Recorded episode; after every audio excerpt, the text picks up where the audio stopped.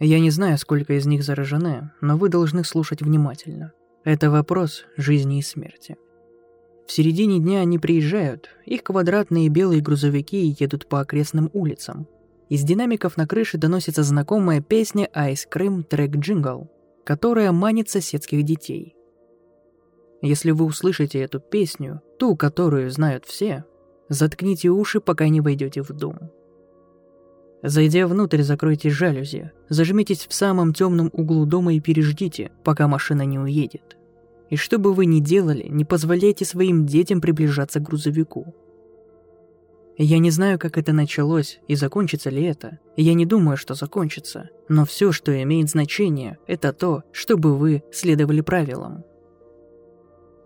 Это не полный список. Я не знаю всего, да и не хочу знать но я знаю достаточно, чтобы составить руководство по выживанию, которое может избавить других от проблем, которые затронули мою семью. Так что если вы хотите остаться в живых, будьте внимательны. Заткните уши, если услышите звон. Убедитесь, что ваши дети тоже. Если они услышат его, грузовик будет притягивать их как магнит. Если это произойдет, уже слишком поздно. Если ваш ребенок подходит к грузовику, повернитесь и бегите. Их уже нет в живых. Бесполезно пытаться спасти их. Это тщетно, но спасайте себя. Предыдущее правило имеет большее значение, если у вас есть другие родственники. Если вы тоже пропадете, они придут вас искать, и грузовик будет ждать их. Если каким-то чудом вы увидите грузовик, и у вас будет достаточно времени, чтобы убежать, не смотрите на водителя – не пытайтесь разглядеть водителя. Если вы его увидите, поспешите внутрь и не обращайте внимания на звон. Наконец, если вашего ребенка похитили, но вам удалось убежать, будьте готовы. То, что вернется домой позже той же ночью, не он. Не обращайте внимания, оно уйдет. Я научился этому на собственном опыте. Наверное, я покажусь сумасшедшим, хотел бы я быть таким. Хотелось бы, что это все было каким-то хреновым лихорадочным сном, который я мог бы смыть под обжигающим душем и забыть. Я понимаю, моим словам нет доверия. Может быть. Может быть, если я расскажу вам, что произошло, вы действительно послушаете. Была пятница, и это был конец идеального лета. Весь мир казался запечатленным в янтаре. Моя дочь с женой ушли устраивать женский день, а мы с сыном устроили мужской. Детям было по 8 лет, близнецы, если вам интересно. И они еще находились в той стадии, когда проводить время с мамой и папой было весело. Мы возвращались из парка, когда по району разнесся знакомый звон. Мороженщик нашел дорогу в наш маленький кусочек пригорода. Голубые глаза моего сына Кайла расширились, а светлые волосы немного растрепались, когда он посмотрел на меня. Ему даже не нужно было спрашивать. «Конечно, дружок. — сказал я с ухмылкой. Он подпрыгивал от восторга и побежал по тротуару. Когда белый грузовик с мороженым мистер Фрости свернул за угол и поехал по нашему тихому пригородному району. Он с лезгом остановился рядом с моим сыном, примерно в 25 футах от меня. Я наблюдал, как Кайл занял свое место под маленьким навесом. Его широко раскрытые глаза изучали меню. Я не мог видеть водителя, Окна были затонированы, но внутри, должно быть, кто-то был, потому что окно для подачи блюд открылось. Я не должен был слышать его с того места, где я находился, но я слышал. Ужасный звук скрипа изношенного металла и ржавых колес. Внутри грузовика было все погружено в тень, как будто косой свет после полуденного солнца не соответствовал глубокой, непроглядной тьме внутри машины. Я должен был почувствовать, что что-то не так. Все было не так. Внезапно стало холодно, как будто от грузовика по улице пронесся холодный ветер. До этого момента я не торопился идти к своему мальчику. Неторопливо двигался по тротуару, не заботясь ни о чем на свете. Затем этот холод пробрал меня до костей. Это вызвало нечто вязкое. В моей голове завыла сирена воздушной тревоги. Каждое мое существо кричало мне, что что-то не так. И впервые в жизни я отреагировал без раздумий. Не знаю, почему я сделал это, но я сорвался на бег. На полном ходу вслепую бросился с бутылкой в руках по улице. Моя грудь сжималась. Мое разбухшее, грохочущее сердце боролось с легкими за место в слишком маленькой грудной клетке, полной засохшего цемента. Дома. Семейные дома среднего класса с белой отделкой и ухоженными лужайками превратились в разноцветное пятно, когда я промчался по улице. Ноги подкашивались подо мной, мои руки напряглись, мое холодное дыхание вырывалось из моих сжимающихся легких. Не думаю, что Кайл меня услышал. Я не кричал, не просил его отступить. Мое горло было заполнено слипшимся дыханием. Ни больше, ни меньше. От меня не исходило никаких звуков, кроме пронзительного свиста воздуха, проходящего через мои легкие. Кайл мог услышать стук моих кроссовок по тротуару. Он чувствовал, что что-то не так. Он почувствовал это своей чудесной способностью, которой обладают только дети, способностью, которая подсказывает им, когда папа и мама ссорятся, даже если они не слышат этого через весь дом. Он повернулся, его светлые волосы развивались на ветру. Он смотрел на меня своими голубыми глазами. Голубые, как два маленьких океана, омывавшие его лицо от солнечного света. А потом его забрал мороженщик. Масса паучьих лап вырвались из темноты и втянули моего сына в окно, как термоусадочная пленка в пылесос. Он отскочил назад, как тряпичная кукла, в кипящем клубке волосатых, цепких щупальцев. Теперь я закричал, выкрикивая имя моего сына. Он не успел издать ни звука. Я услышал, как он выдохнул воздух изо рта, когда паучьи лапы рванули его назад за живот. Он влетел в окно, его голова ударилась о верхнюю часть рамы и упала вперед. Она болталась на его шее, когда он скрылся в грузовике. Я побежал сильнее. Мир накренился и качался под ногами, как будто я мчался по палубе корабля в штормовых водах. Мое зрение расплывалось, двоилось, смешивалось и фокусировалось, пока я бежал к грузовику с мороженым. Затем я замер, мои легкие сжались, как резиновые ленты, и из ноздрей вырывался тонкий поток воздуха. Все мое тело сжалось. Мое сердце скакало по грудной клетке, как стадо бизонов. Внутри фургон был слишком большим. Это было... Это был антиутопический кошмар. Как будто грузовик был порталом в цех огромной скотобойни. Ржавый скотопровод и заляпанный кровью линолеум покрывали разросшийся завод, словно окаменелости забытой индустрии. Но он не был забыт. Было темно, но я мог видеть их бледные, хрупкие фигуры, идущие на убой. Лица вялые, глаза остекленели, как сломанные израненные куклы. Среди скота были дети, сотни их. Запачканные грязью, они тащились по желобам, пока громоздкие фигуры в окровавленных фартуках и масках забивали их живьем. Криков не было, это было самое страшное. Это была смертельная тишина, только слабое шарканье ног, влажный треск изогнутых ножей, вскрывающих горло, сиропный шлепок крови на полу. Мертвых поднимали по щиколотку вверх на конвейер, как в химчистке, который уносил их через затемненный портал в неизвестность. Горячий след крови все еще брызгал из их разорванных шеи. Я не мог дышать, я не мог моргнуть. Я чувствовал, как мой желудок подташнивает, как горячий поток рвоты угрожает подняться вверх. Затем что-то схватило меня. Я отпрыгнул назад и закричал, когда бледная маленькая рука потянулась ко мне.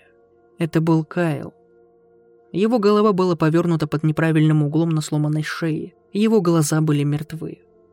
Но где-то там все еще была похоронена частичка его самого потому что он произнес единственное слово голосом, которое я больше никогда не услышу. «Беги». Затем он захлопнул служебное окно. Когда оно захлопнулось, я увидел, как масса паучьих лап обхватила его сзади, словно переплетенные пальцы. Волосатые ноги закрыли ему рот, его глаза, рванули его назад и отправили на бойню. Затем грузовик уехал. Мелодия не прекращала играть из установленного на крыше динамика. Он с рычанием пронесся по улице, повернул и исчез из виду, навсегда унося с собой моего единственного сына. Я никогда не забуду, как закричала моя жена, когда я вернулся домой. Тогда я рассказал ей, что произошло среди адских полицейских огней и детективов в дешевых костюмах. Ее лицо сморщилось, она упала на колени и завыла о своем сыне. Я обнял свою дочь и заплакал в ее светлые кудри. Первые 24 часа – самые важные в делах о похищении. Но я знал, что это не имеет значения. Я знал, что видел, знал, что мой мальчик ушел навсегда. Что, как оказалось, было не совсем так. Но я знал это точно так же в тот день, когда Кайл пошел замороженным. Я не рассказал детективам о том, что видел, да и как я мог. Они бы решили, что я рассказываю небылицы, чтобы отучить свою совесть от мысли, что я обидел своего единственного мальчика, и отправили бы меня в камеру для допросов в качестве главного подозреваемого. Поэтому я солгал, сказал им, что его забрал грузовик с мороженым мистера Фрости. Они объявили розыск по всему штату. Они ничего не нашли. Я и моя жена Джессика не спали в ту ночь. Ее лицо было опухшим, глаза красными от слез. Майя понимала, что происходит. Конечно, понимала. Несмотря на свои восемь лет, она была чертовски умна. Она также знала, что маме и папе нужно побыть одним, поэтому без лишнего шума легла в постель. Я онемел. Все мое тело было холодным. Это была большая ложь. Давать моей жене хоть какую-то надежду. В глубине души, в самых далеких уголках моего желудка, я знал, что наш сын мертв.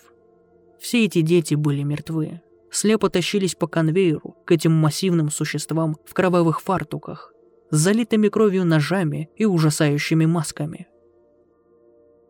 Моя жена что-то сказала. Я поднял на нее глаза. Что?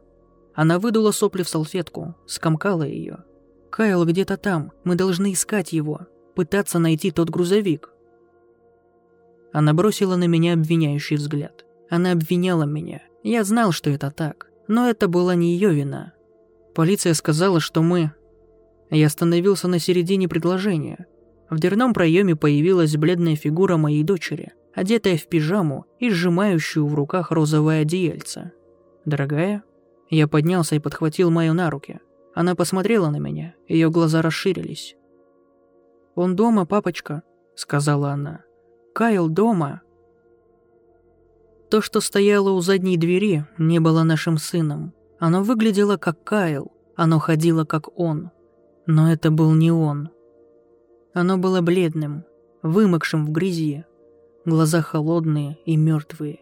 Не теплые океанские лужицы, какими они были раньше, а два ледяных шарика, которые могли заморозить одним взглядом. Моя жена рыдала, обняла Кайла. Он не обнял ее в ответ. Эти два холодных глаза были прикованы ко мне. Знакомая улыбка разбила его лицо. «Зачем ты это сделал, папа?» — сказал он, когда мы вели его в гостиную.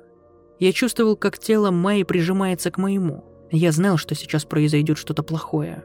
«Что?» — спросила моя жена у нашего сына. «Почему ты пытался убить меня? Пытался убить меня, да, папочка? Почему? Я думал, ты любишь меня, папа. Я думал, ты...» Его голова откинулась назад на шею, а рот изогнулся в виде буквы «О». Он издал горловой булькающий звук. Его глаза закатились обратно в глазницы, показав только белки. Джессика смотрела на меня, расширив глаза, потом на Кайла. Я не думаю, что она поняла, что начала пятиться назад. Думаю, я тоже. Мы вернулись в гостиную. Кайл надвигался на нас, заставляя идти назад. Майя начала рыдать в мою рубашку. Ее слезы теплые и соленые согревали мою грудь. Рот Кайла продолжал расширяться, вытягиваться все больше и больше, пока он снова не заговорил. Только на этот раз его губы не двигались, и голос, более глубокий искаженный, как слова демона из уст одержимого, с шипением вырвались из его горла. «Зачем, папа? Зачем ты это сделал? Тебе нравится убивать маленьких детей, папа?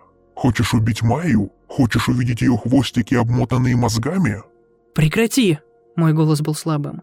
Тварь захихикала, когда рот Кайла продолжал оттягиваться назад. Его губы были покрыты желчью, а зубы были коричневыми и зазубренными. Голова Джессики вращалась между мной и нашим сыном. Ее ноги упали на диван, и под действием силы и тяжести ее задница оказалась на подушке. Она издала неожиданный звук «О». Он затрясся в хриплом голосе, который завладел ртом моего сына. Хочешь разбить ее маленькую голову? Бить до тех пор, пока она не развалится на все эти маленькие девичьи мысли и чувства не выльются наружу?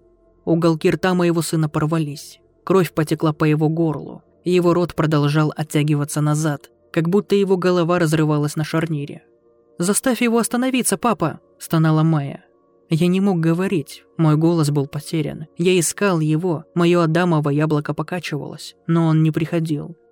Рот Кайла расширялся все шире и шире. Кости и сухожилия щелкали и трещали, нижняя часть его лица была пропитана кровью. «Хочешь стать мясником, папа?» Голос внутри моего сына захихикал. Пробиваться сквозь хрящи, жилы и розоватую плоть, соединявшие крошечные головы с крошечными тельцами. Чувствовать теплый прилив крови к рукам, чувствовать, как твой нож царапает кость, когда она стекает. Я видел, как его горло сжимается и разжимается, как будто там был узел пальцев, пытавшихся пробить себе путь наружу. Хочешь посмотреть, как свет вытекает из их глаз? Как жизнь вытекает из их горла? Хочешь, папа? Хочешь? Затем голова Кайла откинулась назад, его щеки разорвались, рот был открыт в ужасной адской ухмылке, и масса волосатых паучьих ног вырвалась из его горла. Моя жена начала кричать, и одна из паучьих ног ударила ее по лицу. Ее голова завертелась, раздался треск, и она подалась вперед и упала.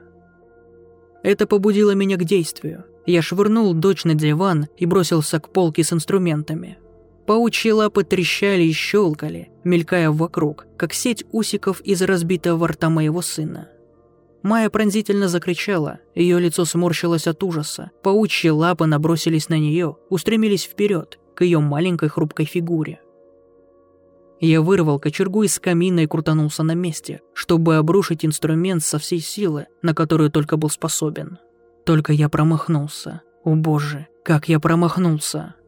Майя отпрыгнула. Она отпрыгнула от паука, пытавшегося ее убить. Она бросилась прямо на дугу моего удара. Колючий кончик кочерги попал в центр ее черепа и вошел в мозг. Я почувствовал, как кочерга легко вошла в губчатые складки ее разума. Она упала, как будто была марионеткой, а я перерезал ей ниточки. У нее вырвался всхлип, она упала лицом вниз с ужасающим звуком. Ее руки сжимались в крошечные кулачки, а затем она умерла. Существо, которое захватило Кайло, начало реветь от смеха. Оно повернулось ко мне. Паучьи ноги мерцали и пульсировали, щелкая во все стороны. «Тебе нравится убивать детей, папа? Тебе нравится?» Кайл издал удовлетворенный вздох. Паучьи лапы выпрямились, как солдатики в боевой готовности. Конец кочерги, который я вырвал из разбитого сознания Майи, теперь торчал из левого глаза моего сына. Его голубое глазное яблоко сдулось. По одной щеке стекала тонкая струйка гноя. Затем усики всосались обратно в рот с огромным бульканьем, и мой сын упал вперед, как и все остальные члены моей семьи. Я стоял там, залитый кровью моих детей, и плакал. Я слышал сирены все ближе. Я пишу это как предупреждение, умоляющий крик, чтобы другие прислушались. Я не ищу отпущения грехов. Я сломлен. Человек, которого погубил грузовик с мороженым, приехавший жарким летним днем.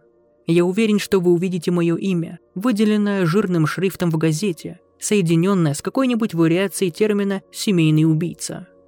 Но это был не я. Я несу ответственность, но это был не я.